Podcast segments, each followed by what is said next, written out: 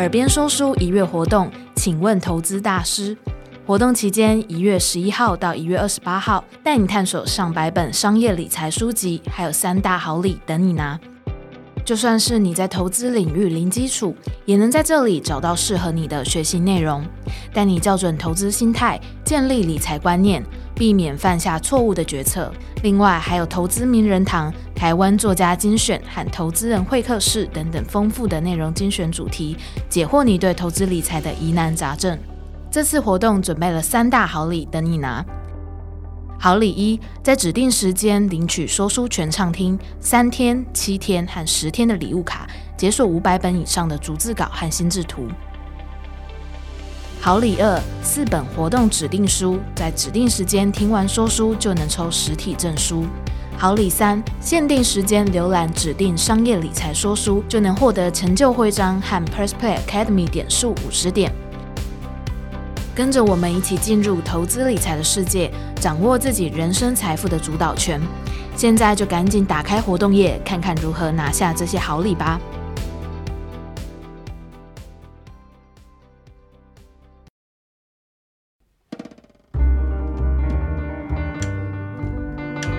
你好，我是 Eatery 的读者黄新化。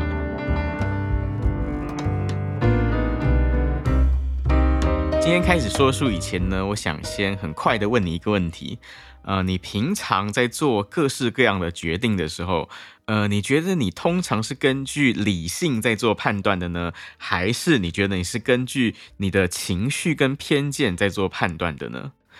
呃，我猜绝大多数人可能都会觉得说自己是依照理性在做各种决定的。可是呢，我今天要跟你介绍的这本书，它就是在告诉我们，其实我们每一个人啊，都比我们自己以为的更加的不理性。因为呢，事实上，我们每一个人都会不自觉的受到很多情绪跟偏见的影响，然后让我们做出很多当下感觉很理性，但是事后来看并不那么理性的一些行为。我今天要跟你说的这本书呢，它的书名叫做《赢家的诅咒：不理性的行为如何影响决策》。这本书的作者呢，是美国一位非常有名的经济学家，叫做 Richard Thaler。那 Richard Thaler 这个人呢，他在经济学上最重大的贡献，那就是他从无到有创建出了一门经济学的次领域，叫做行为经济学。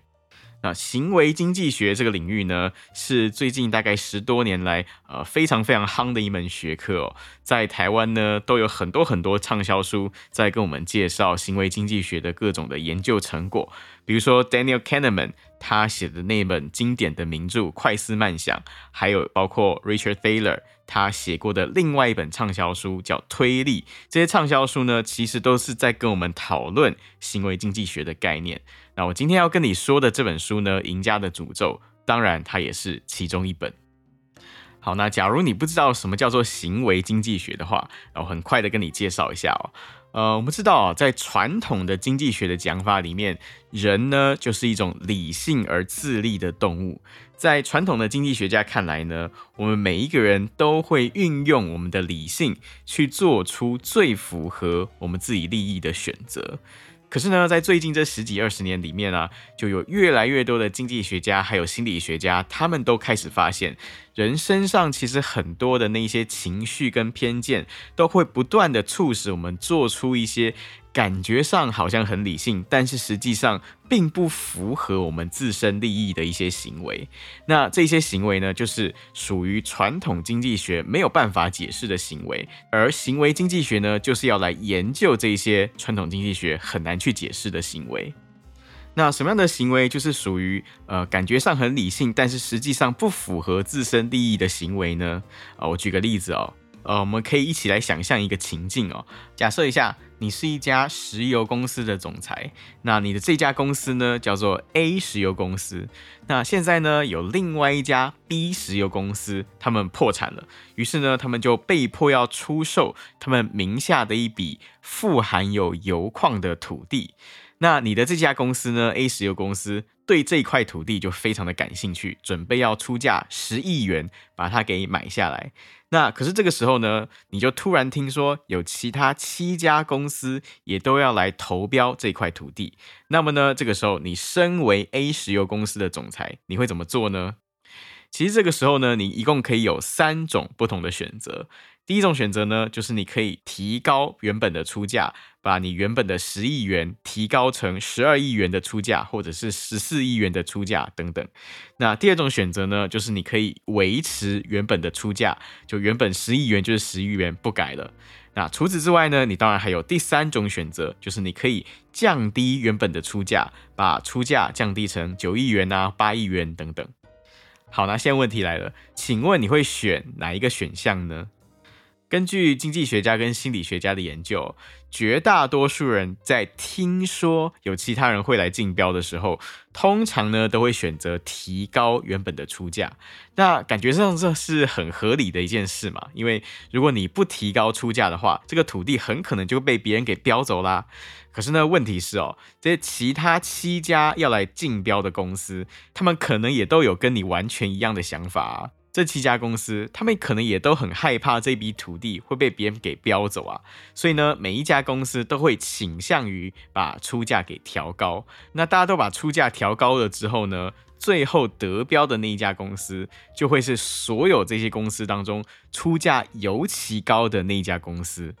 可是呢，这里有一个问题是哦，就得标的那一家公司，因为它的出价特别特别的高，这就会导致一个很吊诡的结果，就是说，因为它的出价很可能会高过于这一块土地所能够带来的获利，于是呢，很吊诡的，在这个竞价当中成功得标的那一家公司，其实最后往往它反而很可能会尝到亏损的苦果。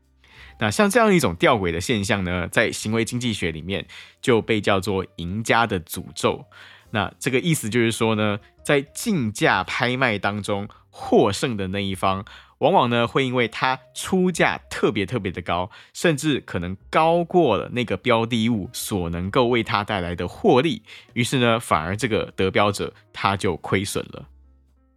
那我们从投资的角度来看，这个赢家的诅咒这个现象，当然是一件很不好的事情嘛。那我们可以怎么样来避免遭受到赢家的诅咒呢？其实我们可以冷静下来想一想啊，你身为 A 石油公司的总裁，你应该关心的是这一次的竞价，你能不能够赢过其他的厂商，还是你其实是应该关心这笔土地的交易是否能够为你的公司带来获利呢？其实你应该关心的是后者才对嘛，就说你应该关心的是这笔土地交易能否获利才对嘛。可是呢，问题是哦，绝大多数人往往都会过于重视竞价拍卖上的输赢，就觉得好像说啊，我竞价赢了，那我就是赢了。可是他却忽略了你出价越高，也就越有可能会亏损的这个事实。所以呢，我们今天的作者 Richard Thaler 他就提醒我们说。无论其他人有没有来竞标，其实我们在竞价当中所提出来的价格都不应该要改变才对。假如说呢，我们认为出价十亿元是最有可能获利的一个价格的话，那么呢，无论有多少人来竞标，我们都应该要坚持就是出价十亿元，而不应该因为预期会有别人来竞标，所以呢就把价格给提高了。在《赢家的诅咒》这本书里面哦，作者 Richard Thaler 他还举出了其他很多类似于像《赢家的诅咒》这样子的例子。那透过这些例子呢，他一再的告诉我们，绝大多数人我们真的很经常会做出来许许多多感觉上好像很理性，但是实际上并不符合我们自身利益的行为。在今天这本书里面呢，Richard Thaler 他还提到另外一个特别有趣的例子啊，这个例子是跟我们的薪水有关的例子。呃，我们可以来想象另外一个情境哦，呃，假设一下你去应征一个工作，那公司告诉你说呢，我们决定要录取你了。那至于在薪资方面呢，我们就提供三种不同的方案来给你选择。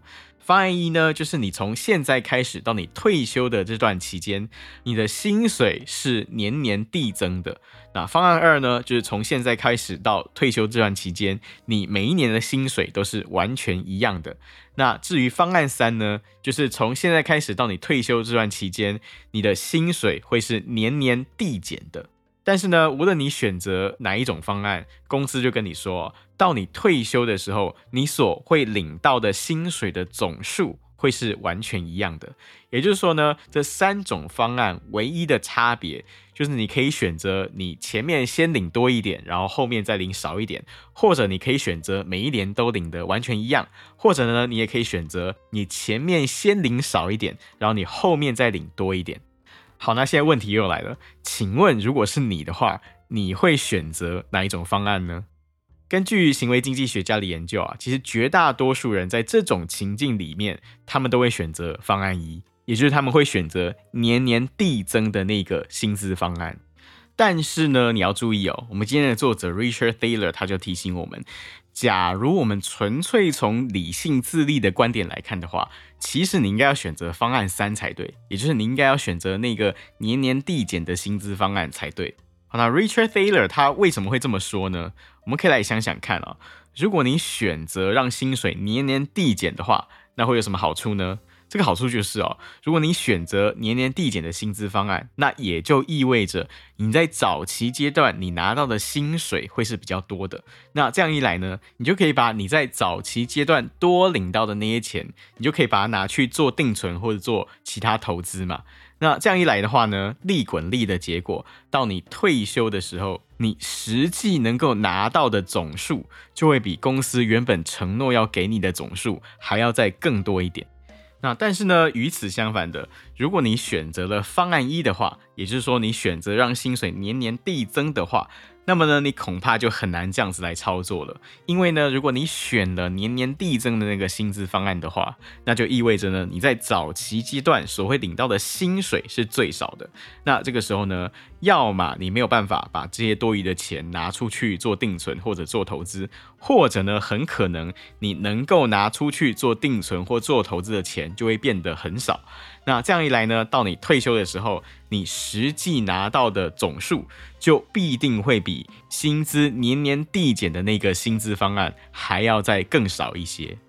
所以呢，如果从传统经济学的观点来看的话，绝大多数人在这种情境里面都会选择那个薪水年年递增的方案。这其实就是一件很难以解释的不理性的行为。因为如果你选择那个薪水年年递增的方案的时候，到你退休的时候，你实际拿到的总数是三种方案里面最少的啊，所以呢，这就为经济学家带来一个很大的困惑，就是为什么绝大多数的人都不愿意选择那个最终会让你的薪资总数变得最多的那个方案呢？在这边呢，Richard Thaler 提供了一个非常耐人寻味的答案。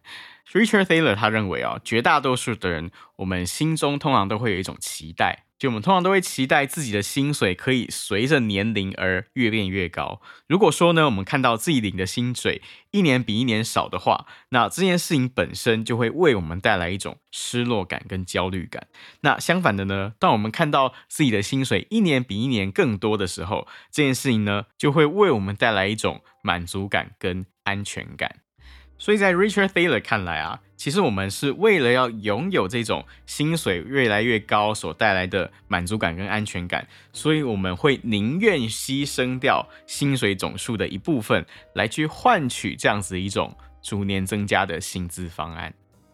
在《赢家的诅咒》这本书里面，Richard Thaler 他还讨论到另外一个也非常有趣的概念，而且呢是一个可以让我们现学现用的概念，这个概念就叫做心理账户的概念。那要了解什么叫做心理账户，呃，我们首先要来思考一个看起来很简单的问题，就是说，假如你今天获得了一笔十万元的现金，那么呢，请问你哦，这笔现金的来源会不会影响到你去运用这笔现金的方式呢？呃，如果从传统经济学的角度来看的话，无论这笔现金的来源是什么，其实都不应该影响到你去运用这笔现金的方式才对。因为呢，理论上来说，十万元的现金它就是十万元的现金嘛，它不会因为来源的不同而有所改变。可是呢，根据行为经济学家的研究，一笔钱的来源，它还真的会强烈的影响到你去运用这笔金钱的方式。比如说，我们可以再举一个实际的例子来讨论哦。呃，假设呢有两位教授，一位叫做 A 教授，另一位叫做 B 教授。那这 A、B 两位教授呢，他们的平均月薪资是完全一样的。好，两个人都是十万块，而且呢，这两位教授他们的物质需求是完全一样的，他们的家庭形态等等也都是完全一样的。就唯一不同的地方是哦，A 教授呢，他是固定每个月就领十万元的月薪，然后他没有年终奖金。而 B 教授呢，他是固定每个月领八万元的月薪，除此之外，他每年年终的时候都还可以再领到一笔二十四万元的年终奖金。那这样加总起来呢，B 教授一年他就可以领到一百二十万元的现金嘛。那所以就是说，B 教授他每个月的平均月薪其实也同样是十万块钱，跟 A 教授完全是一模一样的。好，那现在问题又来了。请问你觉得 A、B 这两位教授，他们每个月消费出去的金额会不会有差别呢？在传统经济学家看来啊，这两位教授他们的物质需求是一样的，他们家庭形态等等都是一样的，而且重点，他们的年收入也都是完全一样的。所以呢，照理来说，这两位教授他们每个月所消费的金额应该会是完全一样的才对啊。但是呢，重点就是哦，从行为经济学家的角度来看，这两个教授的消费金额其实是会有明显差别的。A 教授他的消费金额其实很有可能是会高过于 B 教授的消费金额的。好，那为什么会有这样子的现象呢？其实那就是因为哦，在我们多数人的心目中，我们往往会把这些不同来源的金钱放入到我们心中不同的心理账户里面。比如说，对绝大多数的人来说，当我们在规划这个月我们可以花多少钱的时候，我们最重要的一个参考指标就是我们每个月的月薪收入。那对 A 教授来说呢，他每个月是领十万块钱嘛，所以呢，他很自然就会把这十万块放进到他心里面有一个叫做薪资收入的心理账户里面。那当他每个月要去规划这个月可以花多少钱的时候呢，他最重要的那个参考指标就会是十万块的薪资收入。那相对的呢，对 B 教授来说，因为他每个月是固定领八万块嘛，所以呢，在他的心理账户里面，他每个月的薪资收入就是只有八万块。虽然呢，理智上他一定知道，他实际上的平均月薪同样是十万块钱，因为他还有年终奖金嘛。但是呢，年终奖金的部分通常并不会被我们放入到薪资收入的这个心理账户里面。所以呢，当 B 教授他要去规划这个月可以花多少钱的时候，他的最重要的参考指标就会是八万元的薪资收入。那这样子的差异就使得 B 教授每个月的消费支出，那就很可能会明显的低于 A 教授的消费支出。那这就是心理账户这个概念的意涵。在 Richard Thaler 看来呢，这个心理账户的概念虽然说它并不是一个完全理性的概念，可是呢，我们却可以利用这样子的一个心理机制来帮助我们达成储蓄的目标。比如说呢，我们知道很多人都会希望说，我们退休的时候就可以存到一笔足够的退休基金，对不对？可是呢，经常你也会发现一个现象啊，就是说很多人他们很可能会在壮年时期，他们赚最多钱的时候，就把他们平时的消费额度拉得很高，那于是呢，就会导致他们很晚才能够存到足够的退休基金。那这时候我们可以怎么办呢？我们怎么样可以克制自己的消费支出，然后更早存到足够的退休基金呢？